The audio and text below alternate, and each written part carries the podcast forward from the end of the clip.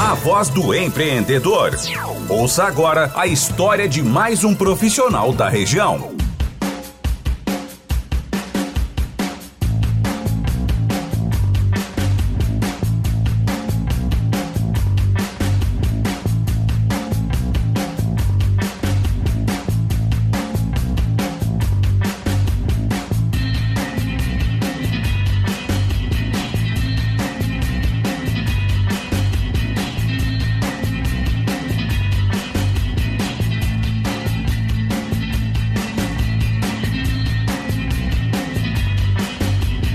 6 horas 33 minutos. Chuva parou agora aqui na nossa capital do chimarrão, aqui no centro de Venâncio Aires. Chegando o nosso podcast, A Voz do Empreendedor, com oferecimento de Compumate Softwares Corporativos. Está difícil de analisar os resultados da sua empresa? Que tal utilizar a plataforma web de dashboard da Compumate? Tem os resultados em gráficos, podendo personalizar de acordo com as necessidades, facilitando a tomada de decisões, podendo consultar de qualquer lugar. Unisque, vestibular com inscrições abertas ofertas. Inscreva-se em vestibular.unisque.br. Prefeitura de Venâncio Aires, tua vida melhor incentivando o empreendedorismo local.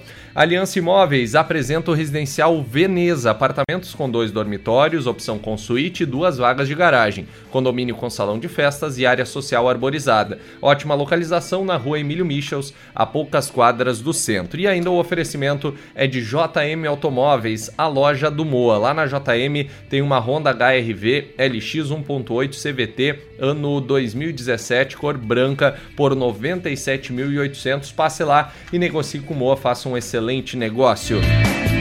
E hoje eu tenho o prazer de receber aqui no estúdio Alexandra Keller, odontopediatra, para nos contar um pouquinho da sua história profissional. Oi, Alexandra, tudo bem? Boa noite. Boa noite, boa noite, Dani, a todos os ouvintes. Imenso prazer estar aqui, então, falando um pouquinho da minha profissão. Que legal. Como surgiu essa, essa área na tua vida profissional, Alexandra? Era uma opção já desde o início? Conta pra gente como é que foi aquela transição de ensino médio para o ensino superior.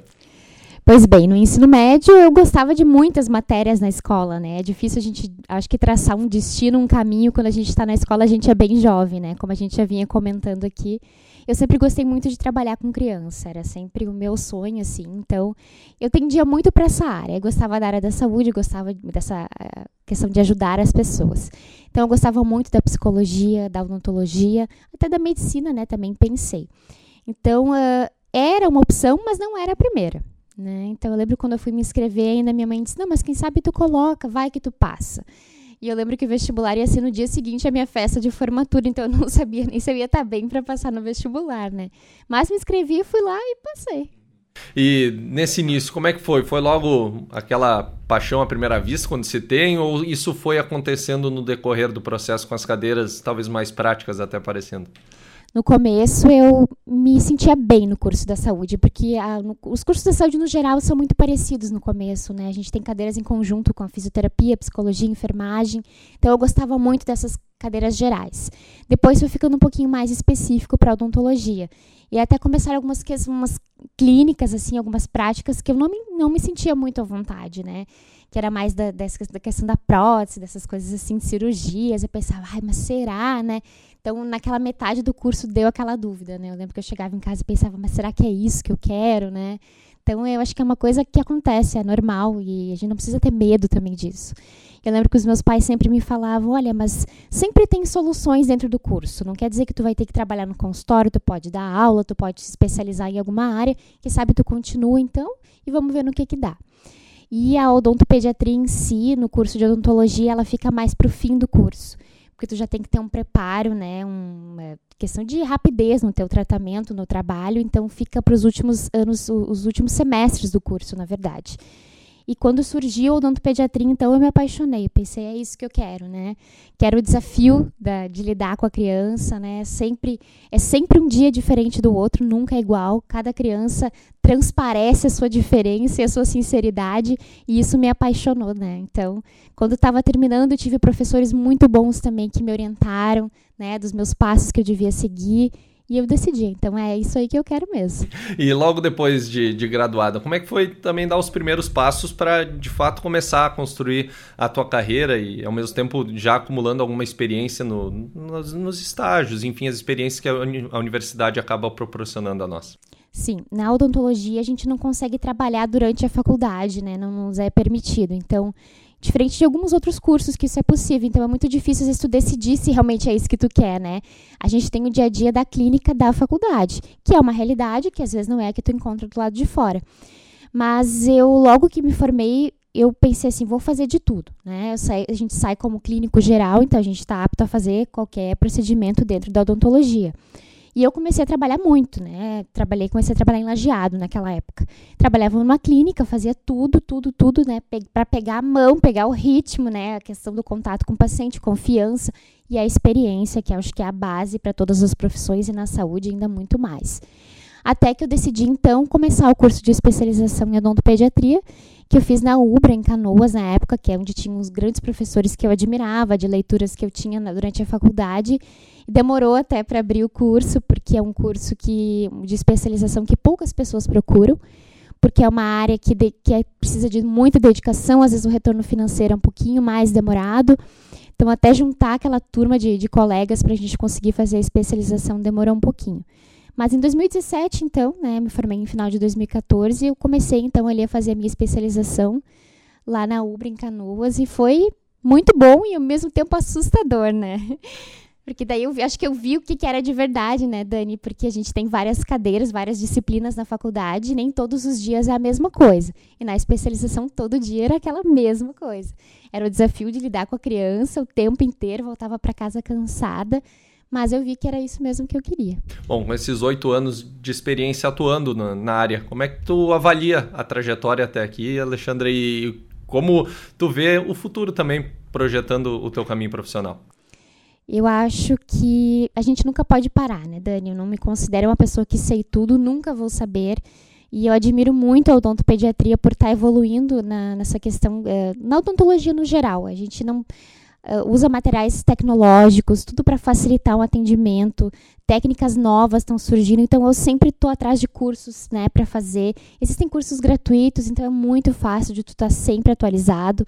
Livros, artigos, então com a própria especialização, depois eu ingressei no mestrado, a gente aprende a lidar com essa questão dos artigos científicos, do que está atual para a gente fazer nos pacientes.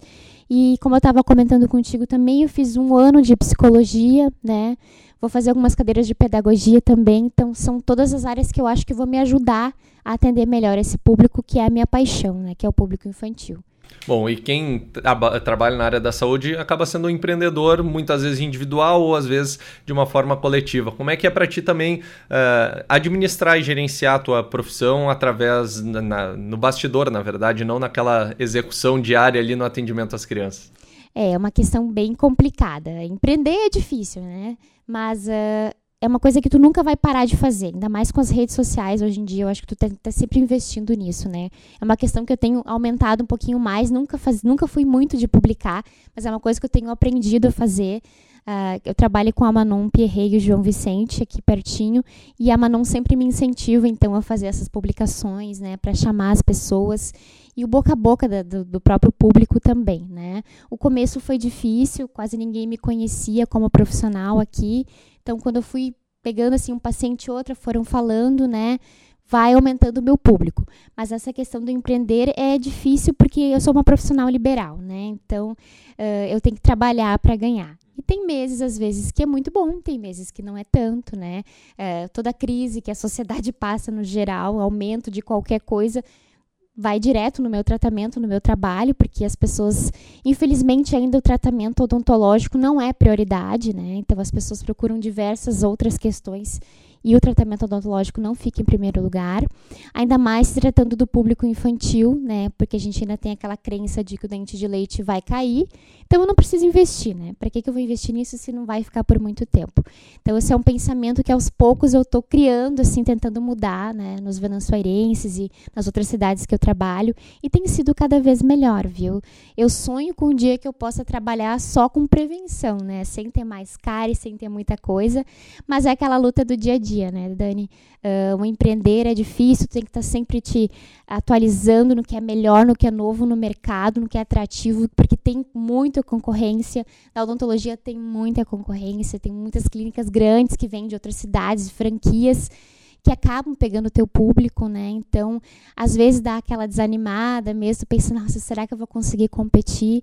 Mas tu tem que acreditar no teu trabalho, no teu estudo e vamos lá, né? Bom, e para quem uh, talvez não, não entende, Xanda, a odontopediatria, como é que é na prática no, no consultório? Muda muito do, do consultório, talvez o chamado tradicional do, do odontologista? Muda bastante, Dani. Uh, o tempo de atendimento, principalmente, né? Eu sempre gosto de dedicar muito tempo às minhas crianças, porque não tem como eu fazer um tratamento muito rápido, senta na cadeira, vamos lá, abre a boca, vamos lá, não, não tem. A criança, ela assim como adulto, todos nós temos um tal do medo do dentista, né? E esses primeiros medos surgem na infância, a gente sabe, né? Todo mundo comenta, ah, eu tinha tanto medo de ir no dentista porque quando era criança eu sofri. Então é a primeira experiência e eu acho que tem que ser super positiva. Então, por isso que eu sempre gosto de fazer uma primeira consulta antes de fazer uma intervenção de fato. Eu gosto que a criança conheça o ambiente odontológico, eu mostro todos os meus materiais para eles, como é que é sentar na cadeira, como é que é acender a luz, né? Eu tenho um consultório já preparado para isso com brinquedos, né? Tudo colorido, meu jaleco é colorido, né? A conversa é muito importante, a confiança. Eu faço uma apresentaçãozinha de slides para os pais com principais informações. Então, o primeiro primeira consulta, assim, eu acho que é a principal. Então, normalmente eu levo bastante tempo. Isso também é difícil para os pais entenderem às vezes, ah, mas tu nem fez nada. Mas essa primeira consulta é a que eu vou conquistar o paciente. A próxima vez que ele vier, ele vem feliz. Então ele sabe que é um ambiente que ele vai estar tá bem, que ele pode confiar em mim, que eu vou ser amiga, que eu quero ajudar, e aí as coisas costumam dar super certo. Bom, e, a gente lembra do, do, tempo que era criança, né? Qualquer barulhinho diferente já se olhava e talvez o que, que vai vir agora, né? Então eu acho que, como você explicou, muito bem explicado, acho que é, é esse o caminho mesmo de dar essa confiança para as crianças. E você, qual a dica que você pode dar, achando para os papais e mamães que estão nos acompanhando nesse momento, assim, de, bom, quando eu devo levar meu filho para a primeira consulta, qual é o período correto, eu tenho que esperar aparecer alguma coisa, ou tenho que, de fato, fazer o, o, o exame preventivo primeiro? Como é que tu, tu poderia uh, passar essa informação e essa dica para os ouvintes? É bem importante isso, que é bem a questão da mentalidade que eu estava te falando, né? Uh, sempre assim, ó, a primeira consulta, quando nasce o primeiro dente, é perfeito, mas pode vir antes também. O nenenzinho pequeno não tem dente na boca, mas é só a gengivinha ali já tem alterações que podem ocorrer. Própria uh, dica de amamentação, o dentista ele está apto, eu tenho até uma capacitação em amamentação que eu fiz também, que é bem importante para o desenvolvimento da criança, né? E um pré-natal odontológico, porque não a gente também faz, é uma coisa que não se tem a cultura, mas que é bem comum, que eu já dou, né, orientações para as mães já para esperarem o bebê com todo esse preparo do que é a saúde bucal já nos primeiros dias, né? Então, assim, desde a gestação antes do primeiro dente, mas se não, não foi, então nasce o primeiro dentinho é o ideal. Ah, mas eu não fui, agora não levo mais, já era? Não, assim que tu, bah, não, acho que é o momento, vamos lá e vamos levar, né? Justamente para a gente ter esse primeiro contato legal, sem ter que fazer uma intervenção dolorosa, o que às vezes acontece, né, Dani, que as crianças já chegam com aquela situação de muita dor e ter que entrar com uma medicação, com um tratamento, acontece, é o que mais acontece, infelizmente, né? Mas estou preparada para isso. Infelizmente não é o que eu gosto, mas faz parte. Tem algum período assim que tu indica que é o, o ideal assim de tanto em tanto tempo para fazer as consultas ou é, é, é, segue o mesmo plano do adulto? A gente trabalha agora um pouco diferente. Uma vez a gente sempre ouvia, ah, vai de seis em seis meses no dentista, tu tem que vir. Mas hoje a gente trabalha com a questão do individual. Cada criança tem uma dieta diferente, né? Os hábitos da família influenciam diretamente na cárie, né? Não é só o não escovar o dente, mas a alimentação da criança, aonde ela fica durante o dia na escola, fica em casa, fica com os avós. Então tudo isso interfere. Eu costumo dizer para meus pacientes que não tem uma receita. Cada um vem de acordo com a sua demanda. Né? Então, eu, por isso que eu gosto dessa primeira consulta, dessa primeira avaliação, para a gente estabelecer um plano mesmo para a saúde geral dessa criança. E o período de idade? Período de idade, assim, não tem, sabe? É bem variado para cada criança. Claro que a gente tem um período bem crítico, que é quando as crianças estão entre 6 e 7 anos, que ocorrem as trocas dos dentes de leite para os permanentes.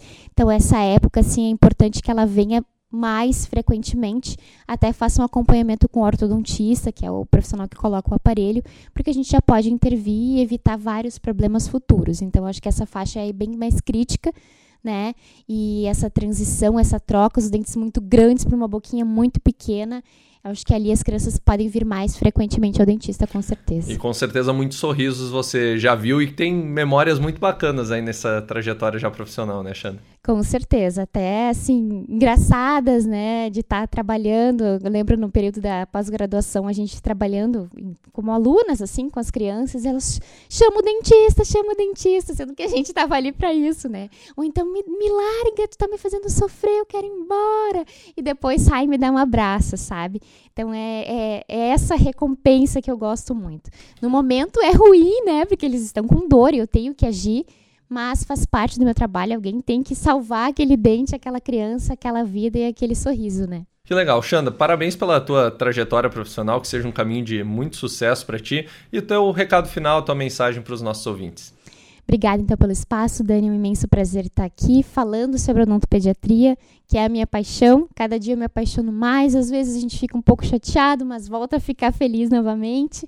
E eu quero dar essa mensagem, então, para os empreendedores que nem tudo são flores, né? A gente tem que estar tá sempre correndo atrás de muita coisa, dar informação, dar divulgação, sempre estar tá atualizado no que tem de melhor no mercado. Então, acho que essa é a minha mensagem, tá sempre, sempre estudando. Muito obrigado e sucesso na tua caminhada. Obrigada. Tudo bem, Alexandra Keller participando aqui do nosso Folha 105 no A Voz do Empreendedor, com o oferecimento de Aliança Imóveis, Prefeitura de Venâncio Aires, JM Automóveis, Unisque Universidade de Santa Cruz do Sul e Compumate Softwares Corporativos. Cazuza, Solidão que Nada, na trilha sonora do Folha 105. Na sequência, voltamos com muito mais. Cada